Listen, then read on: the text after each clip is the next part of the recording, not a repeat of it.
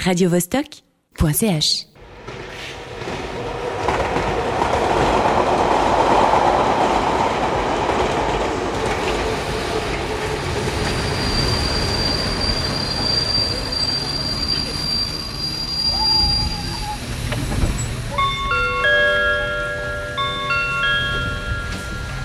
Départ pour Milan 10h47, Amsterdam 11h22, Istanbul 12h15. La planète bleue, départ immédiat.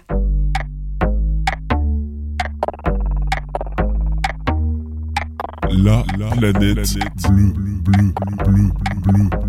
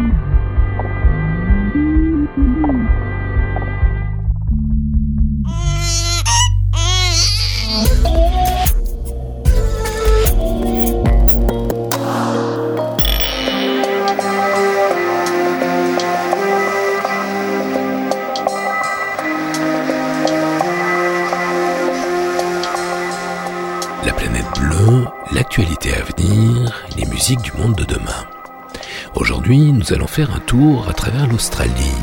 Est-ce qu'on nous a dit toute la vérité sur l'emballement climatique qui ravage l'île continent? Que la responsabilité du Premier ministre climato-sceptique soit engagée dans ce désastre ne fait aucun doute. Mais la réponse semble un peu courte. Que penser du mode de vie des Australiens? Qu'en est-il des détournements d'eau vers les sociétés minières? À moins de revenir d'un long séjour dans les anneaux de Saturne, vous avez sûrement entendu parler de l'effondrement. Mais concrètement, c'est quoi l'effondrement? Qu'est-ce qui va arriver? Que va-t-il se passer? Et quand? Qui sera concerné? Nous allons tenter de répondre à toutes ces questions. Nous allons parler d'un film qui vaut à son réalisateur et à tous ceux qui prennent le risque de le soutenir des menaces de mort. Ce film est sublime. Il s'agit de Marche avec les loups de Jean-Michel Bertrand, une longue quête silencieuse tout en douceur à travers les Alpes jusqu'au Jura sur la piste des loups.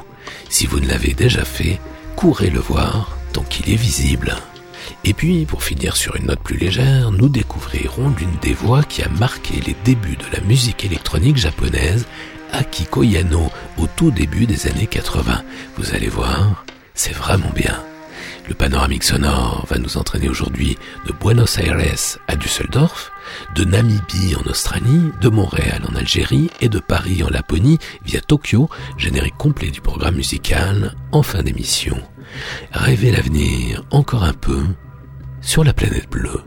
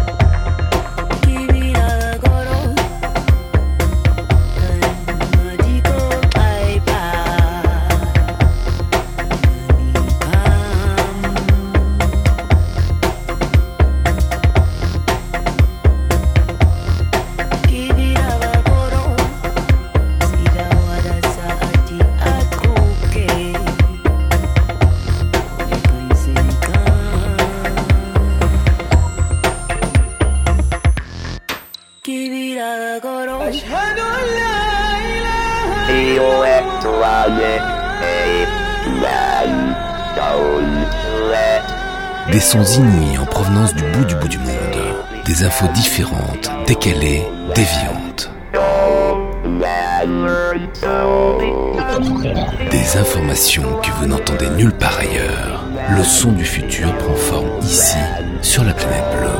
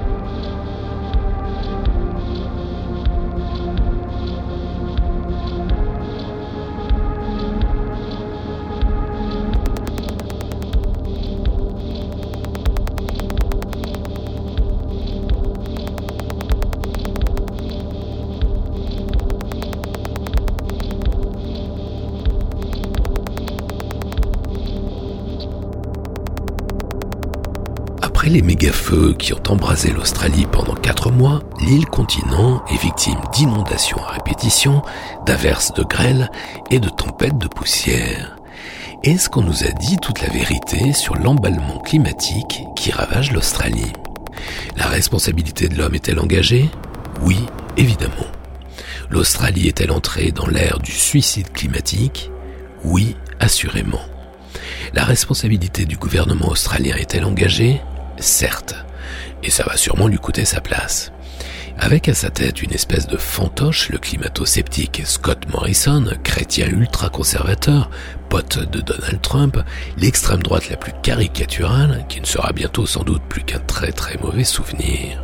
Mais n'oublions pas que Scott Morrison, comme Trump, comme Boris Johnson, tous ont été élus. Ils ont été portés à la tête de leur État par le peuple. Des dizaines d'humains sont morts, des pompiers sont morts, plus d'un milliard d'animaux ont péri calcinés. On craint l'extinction de certaines espèces endémiques. Le nuage de fumée, très malsain, était plus grand que l'Europe. Certains chercheurs australiens, tels Tom Beer, alertaient déjà il y a 30 ans sur le fait que les méga-feux allaient se multiplier et empirer. Qui les a écoutés? Qui nous a parlé de l'eau détournée, confisquée depuis des années par les industriels australiens pour exploiter leurs mines pour la fracturation hydraulique le peu d'eau qu'il reste s'évapore dans l'irrigation de l'agriculture intensive. La gestion de l'eau relève du non-sens absolu pour le bénéfice d'une poignée de profiteurs. Avant même le début des incendies, des régions entières de l'Australie étaient déjà à sec, plus une goutte d'eau des fermes à sec, des magasins fermés, abandonnés, des villes fantômes, depuis des mois déjà, on vole de l'eau en Australie. À l'intérieur des terres, la solastalgie, cette forme extrême d'éco-dépression, fait des ravages. Et pendant ce temps, que fait-on dans les grandes villes côtières? Ne nous leurrons pas. Outre la bêtise crasse d'avoir porté au pouvoir une équipe pareille, les citoyens australiens, les citoyens blancs ont une part de responsabilité. C'est une société souvent raciste, la société du profit et des loisirs, le remix final, somme toute, du libéralisme, c'est-à-dire, pour appeler un chat un chat, du capitalisme. Quand j'étais gamin, on avait une espèce de parler vrai. C'était avant les éléments de langage, avant le storytelling. On parlait alors de la société de consommation. On a un boulot plus ou moins naze, les anglo-saxons appellent ça un bullshit job, mais on s'en fout parce que le week-end et pendant les vacances, on s'éclate dans ses loisirs. D'ailleurs, souvent aussi naze, genre trekking au bout du monde ou ski en haut des remontées mécaniques. La société des loisirs, les ingénieurs surfeurs, les filles bronzées sur la plage, comme dans la Californie des années 60, les gros 4x4, on connaît tout ça par cœur en Australie. La société des loisirs, un désastre écologique qui participe au délitement de l'île continent. Heureusement, le gouvernement a pris une décision courageuse et fondamentale. Vous savez ce qu'il a programmé? Des snipers en hélicoptère vont abattre 10 000 dromadaires sauvages pour économiser l'eau. On croit rêver. Enfin, cauchemardé. En 1960 sortait un blockbuster hollywoodien sur la fin du monde, Le Dernier Rivage, On the Beach en VO, avec Ava Gardner, Gregory Peck et Fred Astaire. Cette superproduction avait été tournée à Melbourne en Australie. Aujourd'hui, les Australiens jouent leur propre rôle. Dans une bourgade de Nouvelle-Galles du Sud, l'état le plus sévèrement touché par les méga-feux, un libraire a apposé un panneau dans sa vitrine. Les romans post-apocalyptiques sont désormais rangés au rayon actualité.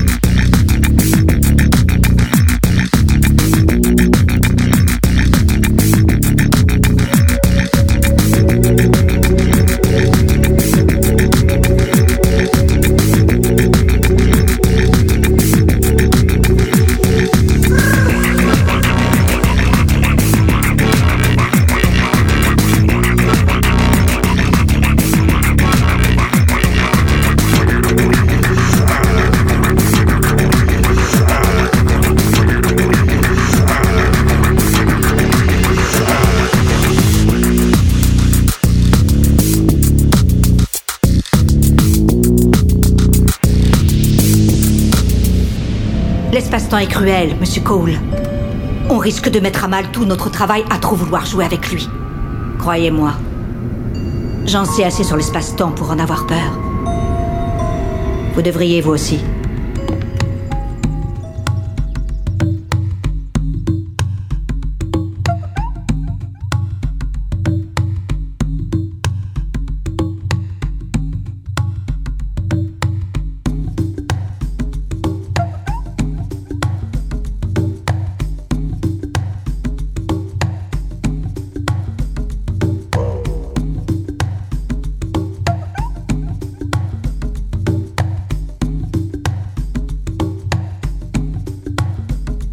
Vladivostok.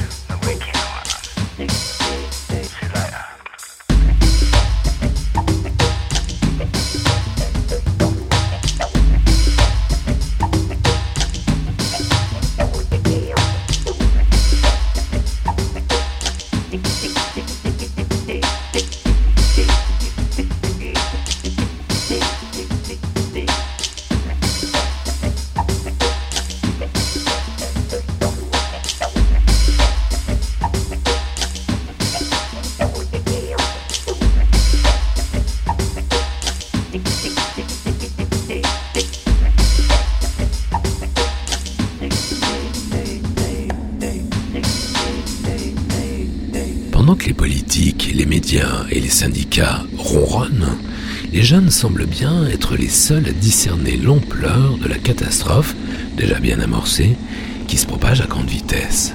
Le tsunami a commencé à ravager une part de l'humanité et des non-humains. Mais quand on évoque l'effondrement de la société industrielle avant 2030, au plus tard en 2050, de quoi parle-t-on au juste? Pour beaucoup, la notion reste abstraite. Alors je vais vous soumettre quelques éléments de réponse très concrets. Quand on parle de l'effondrement, on parle de la biodiversité dévastée, du climat qui s'emballe, des millénaires de radioactivité. On parle aussi de la fin des États, c'est-à-dire la fin du droit, de la justice, de la démocratie, en un mot, de la paix. On parle de la fin de l'électricité, du chauffage, de la possibilité de se déplacer. Et pour être tout à fait concret, on parle des magasins vides. Plus rien à manger, plus rien à boire. Et cerise sur le gâteau, plus de médicaments dans les pharmacies. C'est ça, l'effondrement. Les scientifiques nous en parlent depuis 50 ans. Sur la planète bleue, on en parle depuis un quart de siècle avec vous, camarades écouteurs. Certes, dans d'autres pays, aux États-Unis, en Australie, en Grande-Bretagne, en Asie aussi, les croyants, les utopistes sont encore plus nombreux.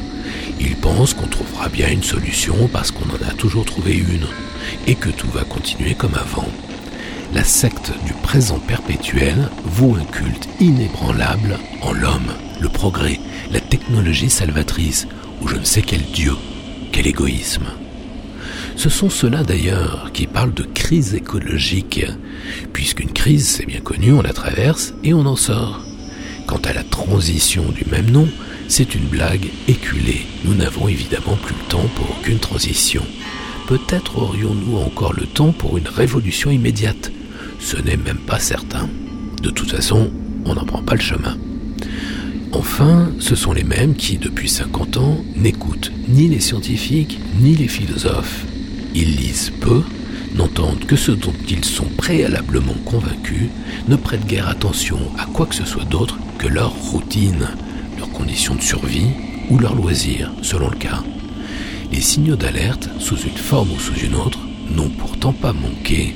Les chercheurs, les auteurs, les réalisateurs de science-fiction nous ont bel et bien avertis depuis des décennies.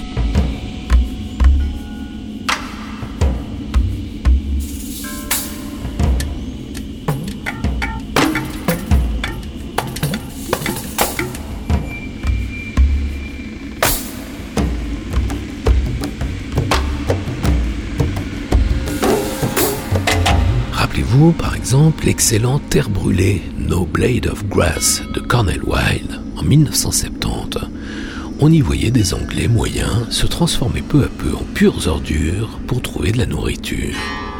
Si ce chef-d'œuvre a évidemment vieilli, n'oublions pas qu'il a inspiré plusieurs séquences de Mad Max neuf ans plus tard.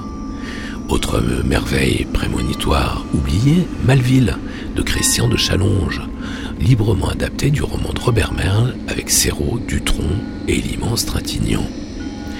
Depuis la route à l'armée des douze singes jusqu'au récent et délicieux long métrage islandais Woman at War, à dire vrai, la liste est interminable. Et que dire de la littérature spécialisée, sinon qu'elle est encore plus généreuse, ses exercices de pensée, ses dispositifs expérimentaux recelant d'innombrables visions d'effondrement. Signe des temps, de nombreuses séries récentes font le choix de décliner ce même thème. L'effondrement, la guerre des mondes, la servante écarlate, sous couvert d'évoquer des aliens ou des féministes, ces séries comptent l'effondrement par le menu. Est-il encore temps de sauver ce qui pourrait encore l'être? Quelles ressources pourrions-nous préserver ou élaborer pour ceux qui viennent, non humains compris Est-il concevable de résister au désastre? Quelle forme aura l'effondrement? Le débat n'est pas clos chez les collapsos. Au vu des études disponibles, certains estiment qu'il ne s'agira pas nécessairement d'un big flash, mais plutôt d'une longue et lente déliquescence. D'autres, en revanche, optent pour une dégradation brutale, radicale de nos conditions de vie. Certains chercheurs estiment que dans les 30 prochaines années, la population mondiale sera réduite de moitié. Qui seront les survivants? On distinguerait trois profils.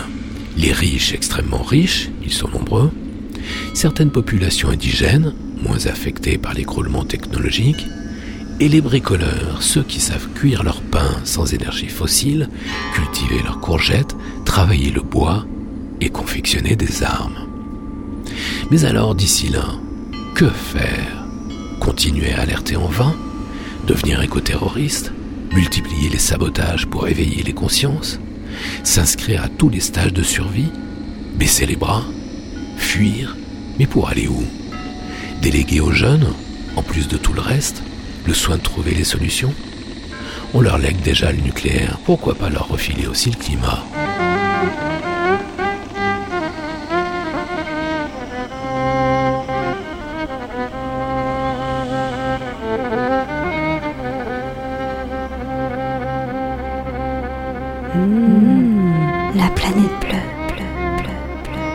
أمان أمان أمان يا أمان. أمان أمان أمان. أمان أمان أمان. أمان أمان أمان أمان أمان أمان أمان وإن اللي خدعني الأمان الأمان؟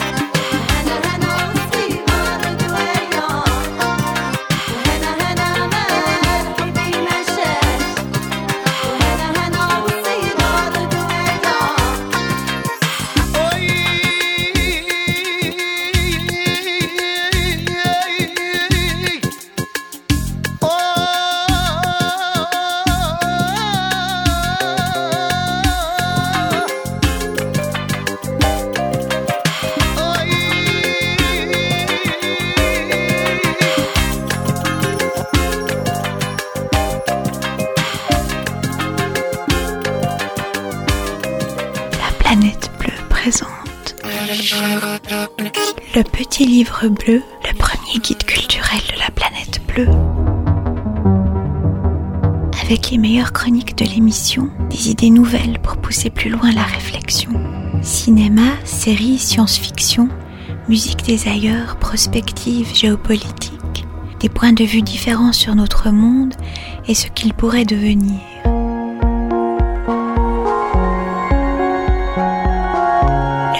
Livre bleu, un abécédaire polémique, 400 pages, 400 illustrations, les plus grands dessinateurs de l'époque. Le petit livre bleu, réservez votre exemplaire dès maintenant sur bleue.com.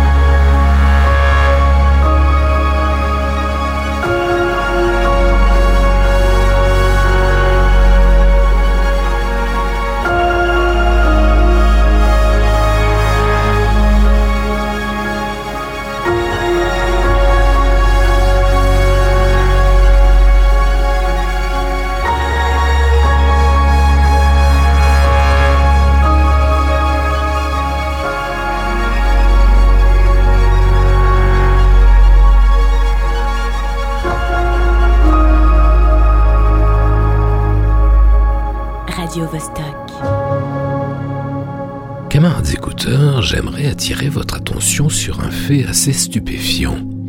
Depuis toujours, vous le savez, la planète bleue soutient l'ensauvagement. Nous sommes pro-ours, pro-loup, pro-cétacé, pro-requin. Nous soutenons le réensauvagement partout dans le monde, notamment dans le Vercors, où une association admirable, l'ASPAS, a réussi à racheter 500 hectares où toute activité humaine est désormais proscrite, ni chasse, ni élevage, ni agriculture. Et nous soutenons ceux dont on ne parle jamais, les bergers pro-ours et pro-loup. Oui, oui, vous avez bien entendu, les bergers pro-ours et pro-loup sont bien plus nombreux qu'on le croit, tout simplement parce qu'on ne les écoute pas, enfin presque jamais. Alors maintenant, venons-en aux faits. Vous avez peut-être entendu parler du travail remarquable de Jean-Michel Bertrand, auteur de plusieurs livres sur le loup et réalisateur de deux films sur le loup. Le tout dernier, Marche avec les loups, vient de sortir.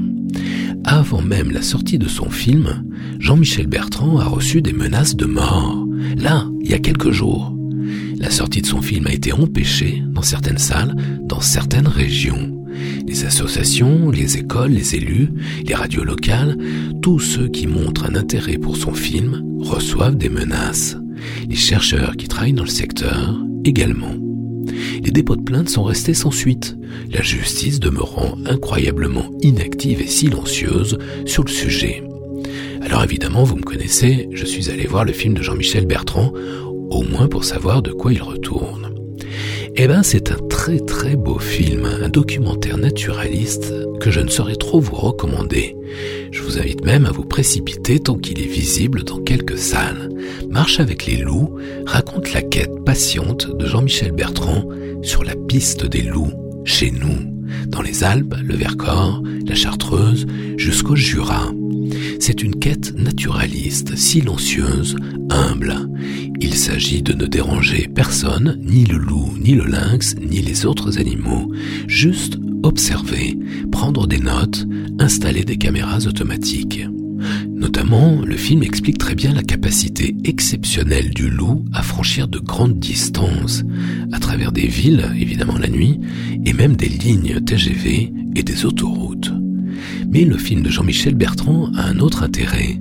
Il est passionnant d'un point de vue cinématographique. Ici, pas d'image Walt Disney formatée, prédigérée, ultra retouchée. Savez-vous que la plupart des documentaires sur les loups sont en fait tournés avec des bergers allemands bien dressés, bien obéissants? Du coup, l'œil du public s'y est habitué peu à peu et confond les loups et les chiens. Et pour avoir moi-même croisé plusieurs loups dans le Vercors, je peux témoigner que ce ne sont pas du tout les mêmes animaux. Dans le film de Jean-Michel Bertrand, tous les loups que vous voyez sont de vrais loups, vraiment sauvages, vraiment libres.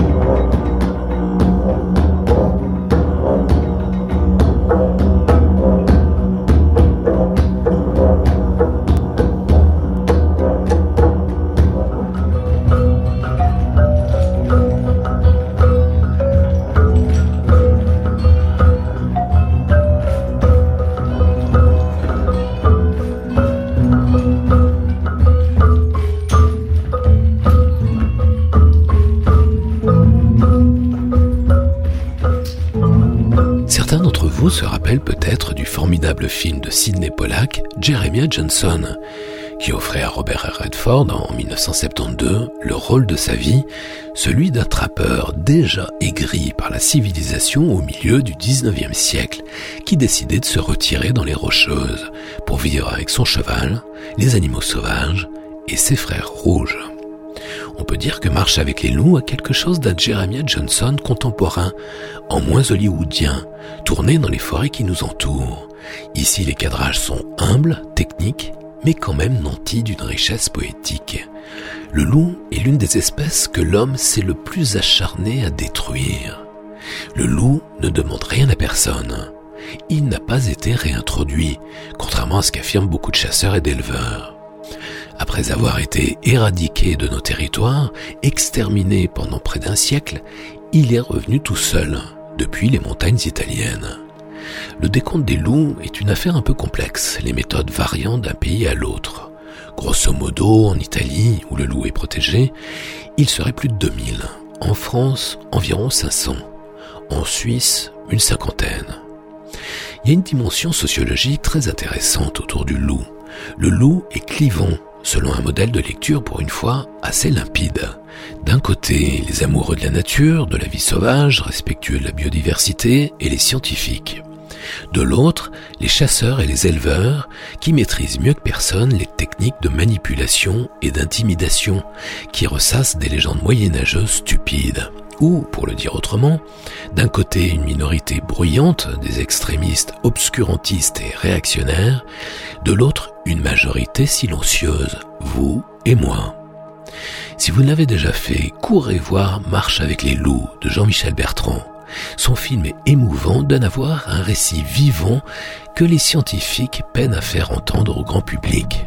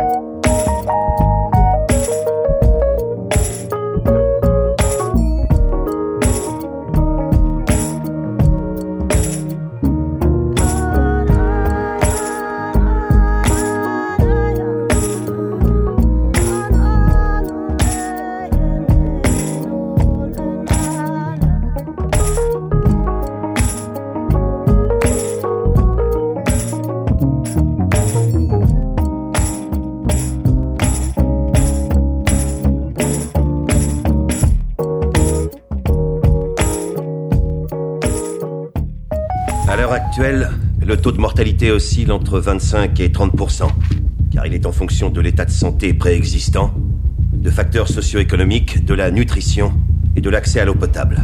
Avec cette nouvelle mutation, nous prévoyons un R0 supérieur ou égal à 4. Et, faute d'un vaccin, nous pouvons supposer qu'environ un habitant sur 12 de la planète contractera la maladie.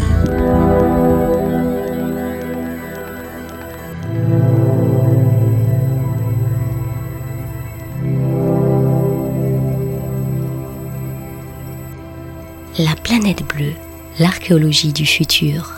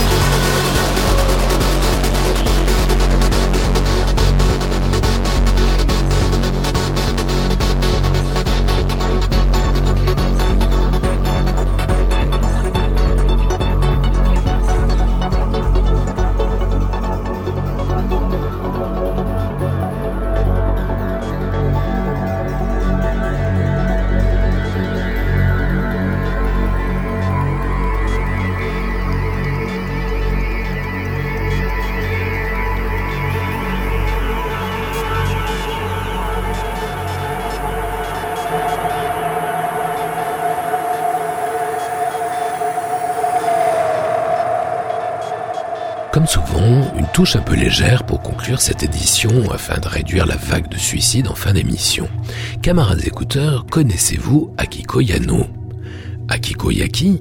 Akiko Yano, la chanteuse nippone qui a accompagné Yellow Magic Orchestra, le groupe culte tokyoïte, les Kraftwerk japonais, l'humour en plus, depuis leur début, à la fin des années 70. Pionnier des nouvelles technologies, c'est Yellow Magic Orchestra qui a révélé Ryuichi Sakamoto aux oreilles de l'Occident. Même si plus grand monde s'en souvient ici, il ne faut pas négliger l'empreinte considérable Yellow Magic Orchestra sur les musiques nouvelles. Sa sphère d'influence a largement débordé les frontières de l'archipel. Wayemo compte parmi les véritables pionniers de la musique électronique et leur litanie façon console Atari continue à être samplée et remixée par des artistes contemporains. Revenons-en maintenant à Akiko Yano, la chanteuse qui les accompagnait en tournée. Quand sort Goenga Dekitayo, son cinquième album en 1980, ils sont là, les trois fondateurs de YMO, Aryomi Osono, Ryuichi Sakamoto et Yukihiro Takahashi. D'où ce son électro-novateur à l'époque, un régal à redécouvrir aujourd'hui. Le trio utilise les premières machines à échantillonnage, une pléiade de synthé et des computeurs dont le prix devient accessible. Et la voix d'Akiko Yano, ses ritournelles enfantines, ses mélodies dérisoires et sucrées, ses harmonies chaleureuses et second degré. De Tokyo, Akiko Yano et le Yellow Magic Orchestra en 1980 sur la planète bleue.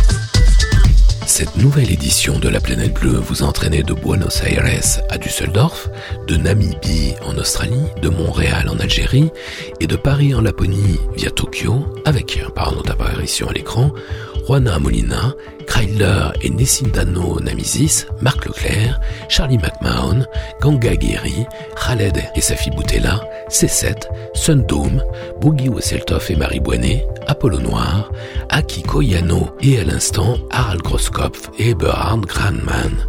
Retrouvez les références de tous ces titres et podcastez l'émission sur laplanètebleu.com. La planète bleue, libre, partout, toujours, tout le temps, en FM et en DAB, en streaming et en podcast, sur laplanètebleu.com, sur Mixcloud et sur iTunes. La planète bleue, Yves Blanc. Prochain départ pour la Terre. Plus tard, plus loin, peut-être.